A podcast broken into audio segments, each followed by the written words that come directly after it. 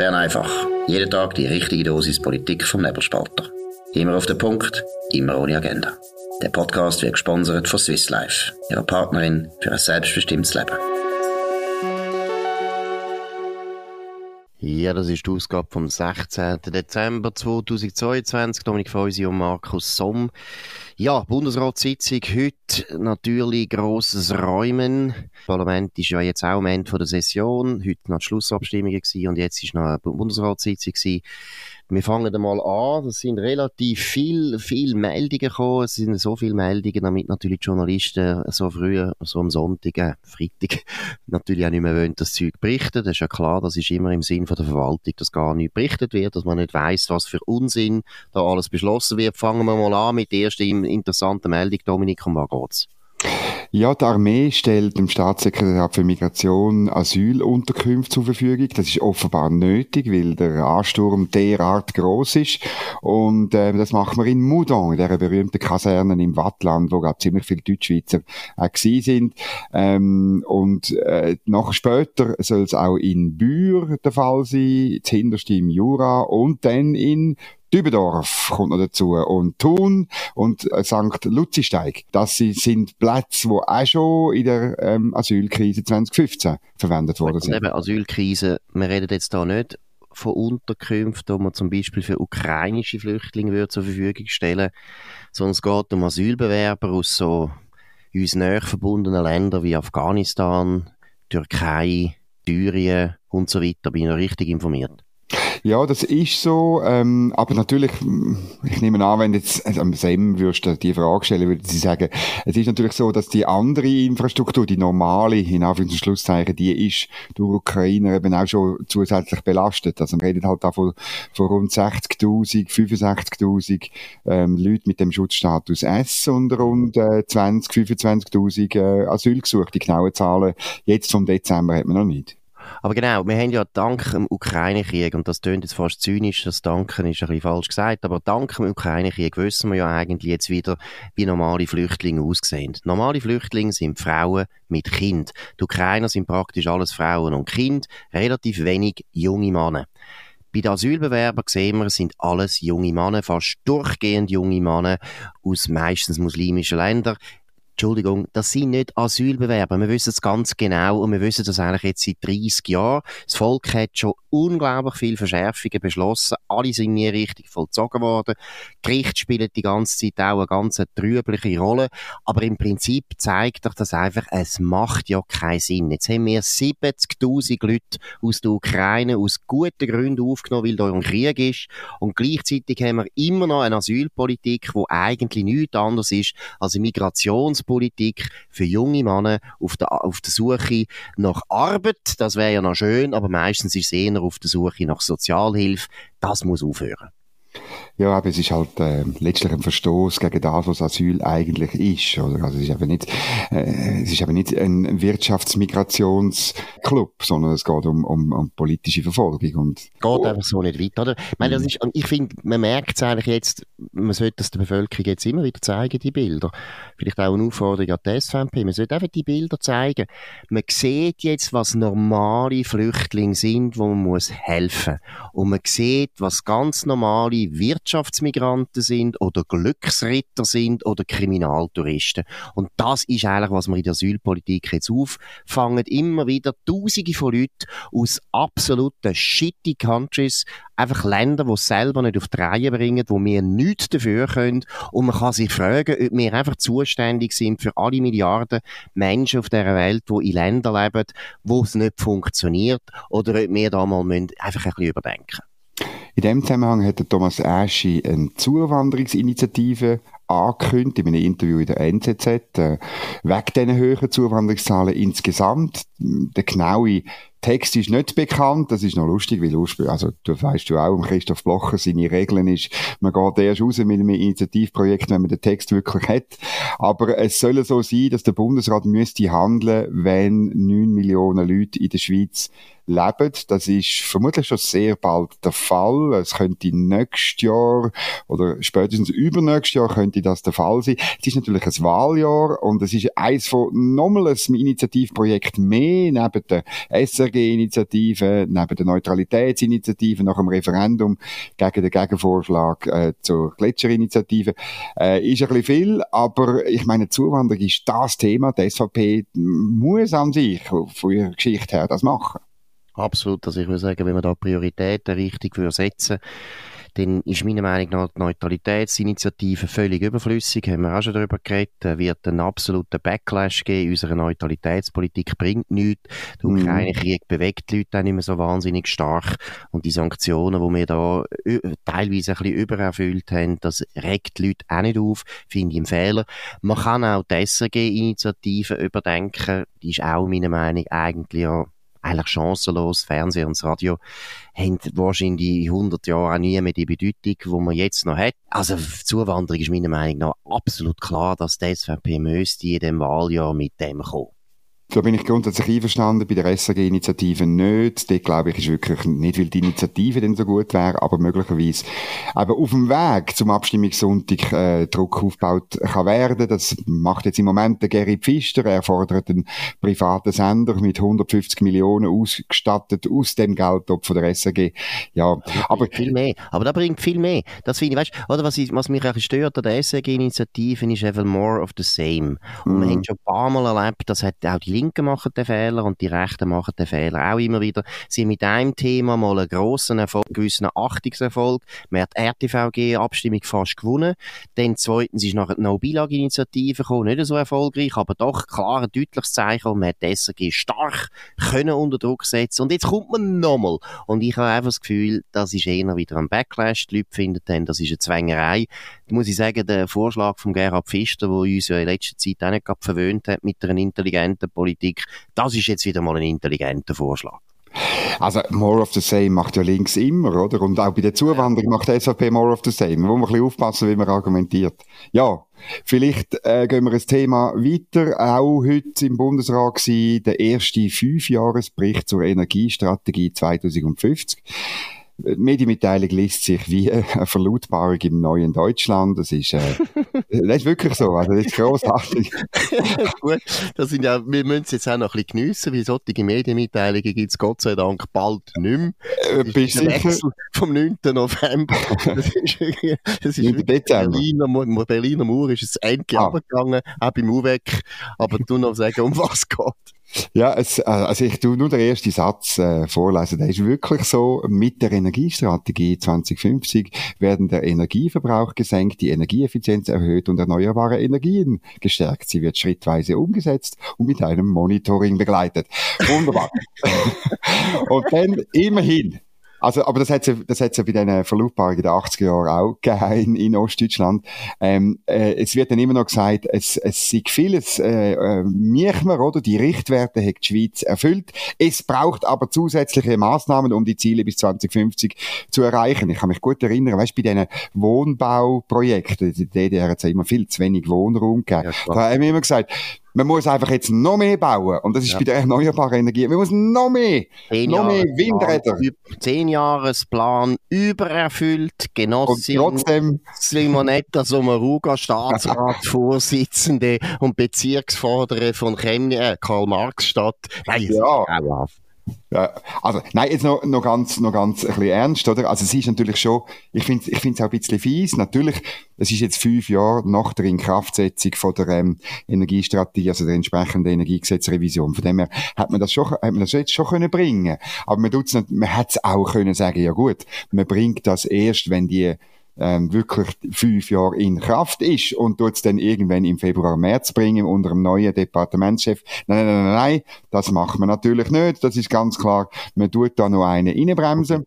Wobei ich finde, es ist fast noch gut, dass so die alte Truppe, die vollkommen versagt hat, auch noch ihre schlechten Ergebnisse einspringt und dass der Albert Rösti sich mit dem muss nicht beschäftigen Nein, das finde ich jetzt eigentlich noch super. Aber es ist einfach, es ist ganz peinlich. Ich meine, alle Leute, die um sich herum schauen, merken und sehen, die Energiestrategie ist nicht aufgegangen. Heute in der Zürich Zeitung Markus Blocher, Eigentümer und Chef von der Ems Dottiken sagt, in fünf Jahren wird, er rechnet damit, dass er jetzt jedes Jahr, jeden Winter mehr zu wenig Strom haben. Markus Blocher ist jetzt auch nicht der grösste Idiot. Also wenn der das sagt, dann haben wir, glaube ich, die Energiestrategie nicht so übererfüllt, wie das seinerzeit äh, im neuen Deutschland angekündigt worden ist. Ja, das ist so, oder? Und ähm, das Entscheidende ist, und das kommt, äh, ich muss zugeben, ich habe nicht den ganzen Bericht gelesen bereits, aber in der Medienmitteilung ähm, steht eigentlich nichts wirklich äh, Sinnvolles, was das größte Problem im Moment ist, nämlich die Versorgungssicherheit. Das kommt äh, höchstens so im, am Rand vor, ähm, äh, eben, wir müssen noch mehr Effizienz. Das ist das große Dogma, oder? Dass man sagt, man tut äh, nur noch mehr Effizienz und dann müssen wir gar nicht mehr produzieren. Und ja, äh, an sich, äh, das, was der Albert Rösti, der zukünftige Chef, gesagt hat, ist etwas ganz anderes. Wir müssen mehr produzieren, damit wir überhaupt den Weg können weitermachen können. Genau, und jeder, der mehr oder weniger bei Verstand ist, weiß, dass das stimmt und dass es offensichtlich ist. Und die Leute, die jetzt da eben fünf Jahre lang rumgedoktert haben, ohne grosse Ergebnisse, ja, die müssen jetzt abtreten und haben deshalb noch schön genau. Mitteilung dürfen machen, da sind wir, sind wir froh. Aber die aber.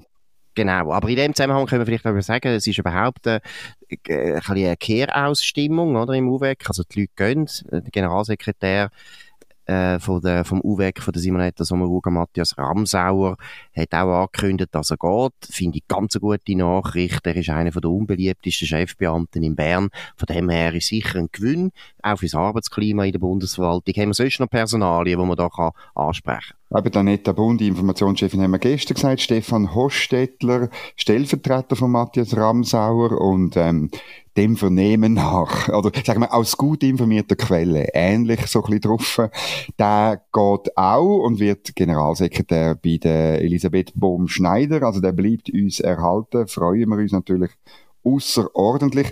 Und ich habe noch ein Geschichtchen erfahren, ich muss aber zugeben, es ist einfach ein, es ist ein Gerücht, man kann es nicht als, ich habe, ich habe keinen Beweis dafür.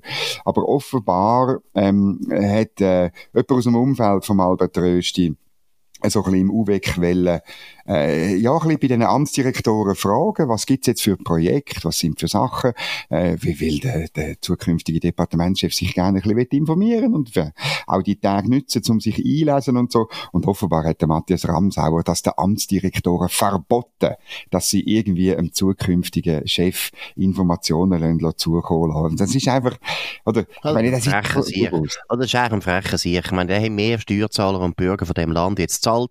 Einen schönen Zapfen hat er bekommen, damit er in Bern können sich langweilen Und jetzt tut er im Prinzip den Übergang vom UWEC zu einem neuen Bundesrat erschweren. Auf unsere Kosten. Es ist höchste Zeit, dass der Matthias Ramsauer heimgeht in die Ostschweiz, wo er hingehört und nicht mehr in Bern sein Unwesen treibt. Aber man muss überhaupt sagen, UWEC an Aufforderungen, alle Leute, alle linken Beamten in UWEC, gönnt doch jetzt einfach. Es ist ein guter Zeitpunkt, um sich eine neue Herausforderung zu äh, suchen einem Hilfswerk oder bei den NGOs oder im Generalsekretariat von der SP, wo immer es euch hinzieht, gönnt. Jeder, der geht, sind wir froh. Ja, es ist eben, du weißt, die Schwierigkeit bei dem ist, dass es einen riesigen Unterschied gibt zwischen der politischen Sphäre und der freien Gesellschaft, der freien Wirtschaft, oder? In der Wirtschaft ist es so, ähm, es gilt der Grundsatz, dass Erreichte zählt. Und im politischen Bereich ist es umgekehrt, dass Erzählte erreicht.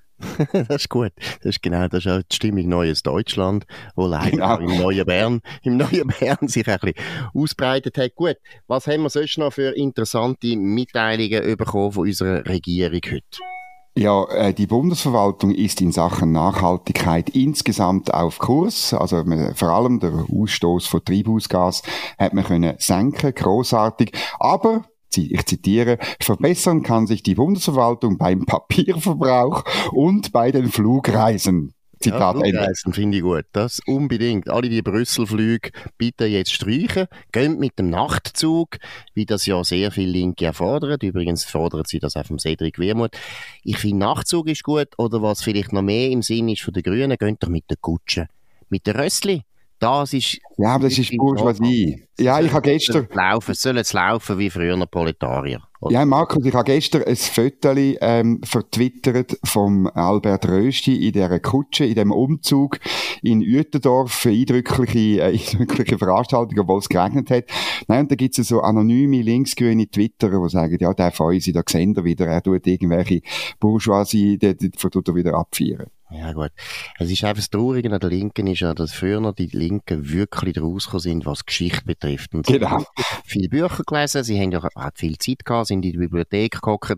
Karl Marx ist äh, in der British Library eigentlich den ganzen Tag, hat er sich dort aufgehalten. Der Lenin ist seinerzeit in der Zentralbibliothek in Zürich gern gewesen, oder auch in der Bibliothek der Burg, glaube sogar in der Burgerbibliothek in Bern ist der Lenin einmal Mhm. äh, go, go lesen. Die haben wenigstens noch gelesen. Und da muss man jetzt einfach mal sagen, die Bourgeoisie und Gutsche stimmt schon. Natürlich sind es ab und zu auch Gutschen geritten, aber eigentlich Gutschen sind typisch für den Adel und nicht für die Bourgeoisie. Aber Adel ist natürlich die Linke Noch schlimmer. Nein, das ist ihnen ja eigentlich näher. Der ganze Paternalismus von der europäischen Aristokratie ist ja wieder au- auferstanden eigentlich in der sozialdemokratischen Politik. Gut, was haben wir sonst noch? Neben Ja. dem Papierverbrauch, wo wir sehr froh sind, dass der Bund nicht mehr mehr Papier tut verbrauchen. Leider wäre es besser, er würde das, was er draufschreibt, würde er reduzieren. Es geht nicht ums Papier. Papier stört uns gar nicht. Aber es soll einfach mal weniger produzieren an Gesetz, an Regulierungen und an Medienmitteilungen. Aber was gibt Also es schon, für Ja, eine die, die, die, vielen toten Bäume, die da produziert werden, das ist schon ganz schlimm. Also darum mit der Nachhaltigkeit. Aber noch viel wichtiger, der Bund kümmert sich jetzt um die Verschotterung von Grünflächen. Er hat einen Bericht Stopp der Verschotterung von Grünflächen äh, verabschiedet. Und ähm, er will also, das sind eben, wenn man im Garten, weißt du, so, äh, so Stein äh, ähm, Gärtli macht, das ist ganz schlimm. Und er will... Kies ist nicht gut. Kies sollte aufhören. Wir haben in unserem Haus, haben wir um unser Haus hat so Kies. Ja, aber ja, das ist genau das. Nein, du bist Ja, ganz jetzt, ja. Markus, ehrlich, minus 10 Punkte, äh, musst Ja, es sofort, nicht gesagt. Jetzt Ja, kommt du Polizei, morgen kommt Polizei, Genau. in Schotten. Ja. In Zukunft brauchst du wahrscheinlich vielleicht auch rückwirkend, das habe ich jetzt nicht können abklären, äh, brauchst eine Baubewilligung, weil das wird der Bau- und Zonenordnung unterstellt. Man kann nicht einmal mehr in, in seinem Garten machen, was man will. Und äh, man kann dann eben festlegen, dass die Schotterfläche nicht mehr zur Grünflächenziffer angerechnet werden kann. Ich weiß auch nicht, ich könnte die Grünflächenziffer von meinem äh, kleinen Gärtchen rund um hast Nein, die habe ich, weißt du die? Hey, das gehört dazu. Nein, ich meine, hey, das weiss jeder. Neben den Cumuluskarten und der Genau. Golfkarte hat man ja auch die grünen Ziffern. Immer so ein schönes Kärtchen, wo das draufsteht. Nein, aber was eben auch herzig ist, und man muss es das noch ein bisschen ernsthafter im Hintergrund, das ist natürlich der Kampf von der Bundesverwaltung gegen die Folgen von der Zuwanderung. Sie haben natürlich auch gemerkt, es werden immer mehr Flächen verbaut und jetzt finden sie, ja gut, dann nehmen wir wenigstens den Einheimischen jetzt mal die Schotter weg und tun dort Grünflächen einrichten, damit wir die Folgen von der Zuwanderung ein bisschen auffangen. Gut gemeint, ob es denn etwas bringt, wissen wir nicht. Gut, jetzt Ähm, haben wir aber jetzt- zum Schluss eine sehr gute Meldung. Dominik, wo, äh, wo die Pharmaindustrie sehr stark betrifft. Um was geht's? Genau, es gibt eine äh, Genehmigung, also der Bundesrat hat ein sektorielles Abkommen mit den USA genehmigt, wo bedeutet, dass Inspektionsergebnis von der jeweiligen Behörden, von Pharma, ähm, ähm, Fabriken und so weiter gegenseitig anerkannt werden.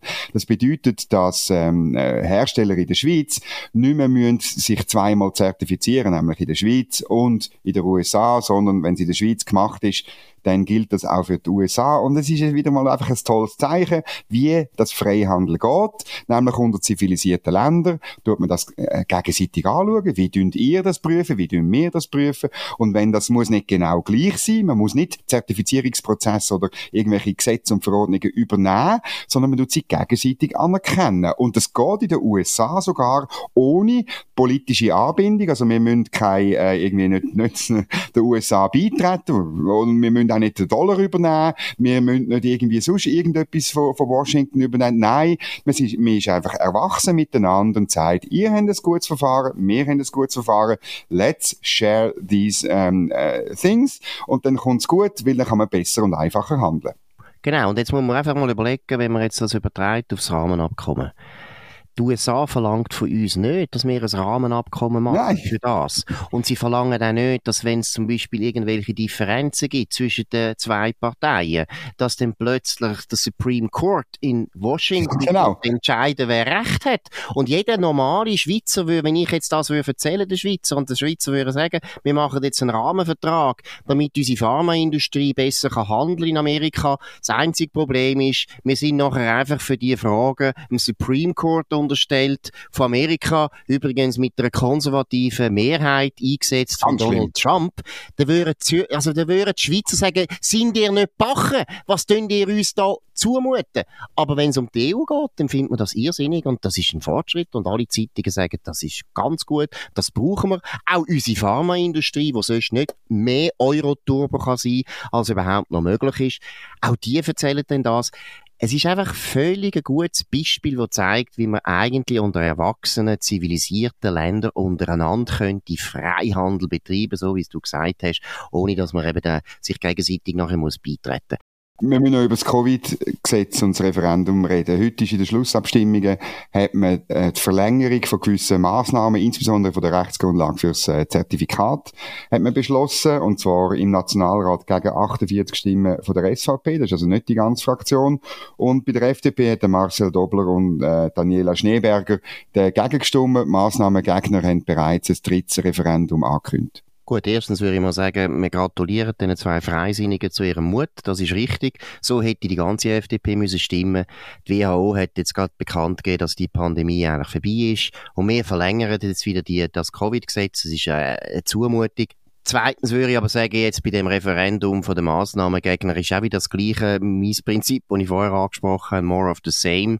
Das ist einfach heikel, wenn man immer die gleiche Forderung bringt und ich würde noch schnell zu dem, ja, genau, aber ich wollte noch schnell zurück auf das gehen, wo du gesagt hast, ja, Zuwanderungsinitiative ist auch more of the same, da hast du durchaus recht, aber das Problem ist auch immer noch das Gleiche. Und von dem her, ja, kann man sich fragen, stimmt, hast du schon recht. Und ich meine, Zuwanderungsinitiativen sind ja auch immer unterschiedlich erfolgreich. Begrenzungsinitiativen hat man dann wieder nicht mehr durchgebracht, aus dem gleichen Grund. Es genau. ist einfach heikel, wenn man das gleiche Thema dauernd bringt. Ja, und das Problem jetzt bei dem Covid-Referendum beim dritten ist natürlich, dass die Absender einfach ähm, nicht gut sind. Oder natürlich, ich finde auch, das Referendum, ähm, das, das Gesetz soll man nicht verlängern. Aber äh, man hat wirklich eine Chance, das zu verhindern, die Verlängerung, wenn man eine breite Koalition gemacht hätte, wenn man zum Beispiel irgendwie noch mit der Gastro-Szene geredet hat, wenn man mit Kulturinstitutionen geredet hat, wenn man vielleicht auch eben mit den Parteien vorher geredet hat, aber die Massnahmengegner, die reden mit niemandem, sondern sie sagen einfach, nur wir, nur wir haben die Weisheit pachtet und nur wir sind die richtigen Massnahmengegner. Und darum wird es enden, leider, wie beim letzten Mal, das Gesetz wird durchkommen. Genau, das sind politische Glöhne, die jetzt wieder verlieren und eine Ohrfeige wieder bekommen, aber Schade. das wird sie, eher, wird sie eher darin bestärken, dass sie eben Glöhne sind, die recht haben. Ja gut, das ist es gewesen. Bern einfach an dem 16. Dezember 2022 nach einer ja, sehr bewegten Wintersession, wo grosse, wichtige Veränderungen gebracht haben in dem Land. Wir wünschen euch einen schönen Abend. Wir können uns abonnieren auf nebelspalter.ch, auf Spotify, auf Apple Podcasts und so weiter. Können uns weiterempfehlen, redet von uns. Ihr könnt uns, und das wäre sehr schön, gut bewerten. Wir hören uns wieder Montag zur gleichen Zeit auf dem gleichen Kanal. Wir wünschen ein sehr schönes Wochenende. Das war Bern einfach, immer auf den Punkt, immer ohne Agenda. Gesponsert von Swiss Life, ihrer Partnerin für ein selbstbestimmtes Leben.